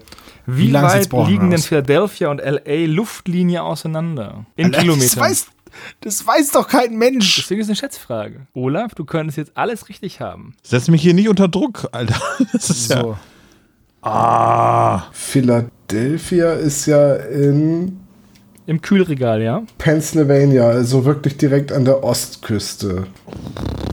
Schnell mit der Schnur auf dem Globus. Wie weit mag denn das sein? In Kilometern oder in Meilen? Was hättest du In gerne? Kilometern bitte. Ach du Schande. Olaf ist doch vollkommen egal. Du musst ja trotzdem eine Zahl. Nee, warte. Wir haben zwei Antworten und jetzt wird's spannend. Also, es sind 3844,78 Kilometer. Ah, ich habe falsch rumgerechnet. So. Ah, okay. Sebastian hat 1650 Kilometer. Das ist weit weg. Thomas hat 2000 Kilometer, das ist 1844 Kilometer weg. Olaf hat 5100 Kilometer. Das ist, So breit ist nicht mal das Land. jetzt muss ich kurz rechnen, wie, lange wer näher dran ist. Wieso, wieso hat ihr 4000 gesagt, Olaf? Was soll der Mist? Ich dachte, es wären 3000 Meilen ungefähr. Das ist ja auch richtig. Meilen, ja. Und in Kilometer sind das Es 5000. sind 2000, es sind 2700. Achso, das ist über die Straße. Ja, keine Ahnung, wie viel das Luftlinie ist. Wieso, wieso wisst ihr denn jetzt, die, habt ihr gegoogelt? Ich habe ich hab jetzt einfach, ich habe jetzt gerade nachgeguckt, aber da hatte ich meine Zahl schon geschrieben, sonst hätte ich die ja nicht so falsch geschrieben. ja, ja, ist klar. Alter, ich habe 1650 Kilometer geschrieben, Ja, das ist voll falsch. Ich habe irgendwie nämlich, ich habe gesagt, das sind bestimmt 3000 Meilen, habe das dann in Kilometer umgerechnet und habe dann falsch rumgerechnet, weil ein Kilometer ist weniger als eine Meile. ja, genau. Das Ja. ist, äh, da hab ich genauso, ich habe genauso gerechnet. Das heißt, meine Zahl hätte größer sein, werden müssen. Ich habe aber kleiner werden gerechnet. Ich war Richtig. einfach doof, weil es spät ist. Olaf hat den Punkt. Ja, Olaf Überraschung, ich hab's ja gesagt. 1255 Kilometer am nächsten dran. Ja, das ist so weit weg, dass man da nicht wirklich stolz sein kann, nah dran zu sein. Trotzdem hat Olaf in diesem Fußballspiel einen Volltreffer gelandet. Und alle Fragen richtig beantwortet. Nee, Also also, da kann Olaf ja jetzt in die Kabine gehen und duschen. nee, warte Und mal. ihr beide dreht noch eine extra Runde auslaufen zur Strafe, weil ihr so schlecht wart heute. Ich war nicht schlecht. Du hast gerade mal drei Fragen richtig. Das ist wie Tom Ja, drei Fragen richtig. Also gut, ich habe drei Fragen richtig. Eine Frage, Herr Doktor, haben Sie komplett scheiße gestellt und die Schätzfrage geht immer an Olaf. ja, So. ich, was ist denn deine Fragenstärke, Sebastian? Was würdest du denn gerne als Fragen? Mathe. Welche, Fa welche Farbe hat die Krankenhaustür und alles, was Einfach- man sich sonst einfach- noch aufschreiben kann? Einfach die Fra eine Frage, die vielleicht richtig formuliert ist, dann hätte ich auch drei geschrieben. Ich weiß, dass Peter drei Auswechselspieler kennt. Wäre die Frage gewesen, wie viele Auswechselspieler kennt Peter, hätte ich drei geschrieben. Die Frage ist aber, wie viele Auswechsel Auswechselspieler gibt es insgesamt? Keine Ahnung. Fünf? Die Sache ist die, ich habe nicht gefragt, ob du diese Frage monieren möchtest, sondern ob du einen Fragentypus hast, der dir näher ist als eine Schätzfrage. Alles was, keine, alles, was keine Schätzfrage ist. Okay, dann kommen Aber das ist okay. mehr Matheaufgaben. Weil das sind ja keine Schätzfragen. Ja, das ist okay, da kann ich Mathe machen. Ich liebe Mathe. Mathe und du sind so. Also ich berühre gerade meine Finger, um zu zeigen, wie dicke ihr seid. Seien wir doch einfach froh, dass wir die Fußball-EM überstanden haben und dass wir frühestens wieder in zwei Jahren über drei Fußballfolgen gleichzeitig reden. Das ist richtig. So viel haben wir auch gar Ähm, nicht mehr, glaube ich, oder? Bis dahin sind schon wieder welche draußen. Macht dir keine Sorgen. Dann ist vielleicht auch jetzt der richtige Zeitpunkt, um die große SSP-Sommerpause bis Ende Oktober 2020 anzukündigen. Macht's gut. Äh, Ciao. Tschüssing. Nein, Quatsch. Wir haben noch einen Termin, oder? Wir werden sowieso keine Pause machen. Also, keine Angst. Ja, ihr beide könnt ja gerne weitermachen. Ich bin dann jetzt erstmal weg. bis dann, macht's gut. Ciao, ciao. Ciao. Das würdest du echt so stehen lassen? Wow, Alter. Wieso? Ihr habt doch gerade schon gesagt, dass wir keine Pause machen. Ja, aber das ist einfach. Das verunsichert die Hörer. Kannst du den bitte nochmal nochmal einsprechen, bitte? Dann ist das jetzt vielleicht doch der richtige Zeitpunkt, um die große SSP-Sommerpause bis Ende Dezember anzukündigen. Macht's gut.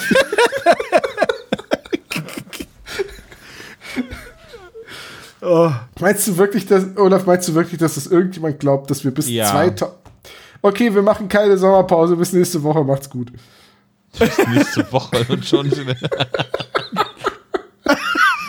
Tom ist aber heute auch echt gut. Der hat aber einen Clown gefrühstückt. Echt, Mann. Ey, lass uns jetzt aufhören, der wird immer dümmer. Nach müd kommt blöd. Ja. Danke, danke, danke. Ja, Tag, Tag. Telefonska, auflegen, auflegen. Also, bis bald. Macht's gut. Ciao.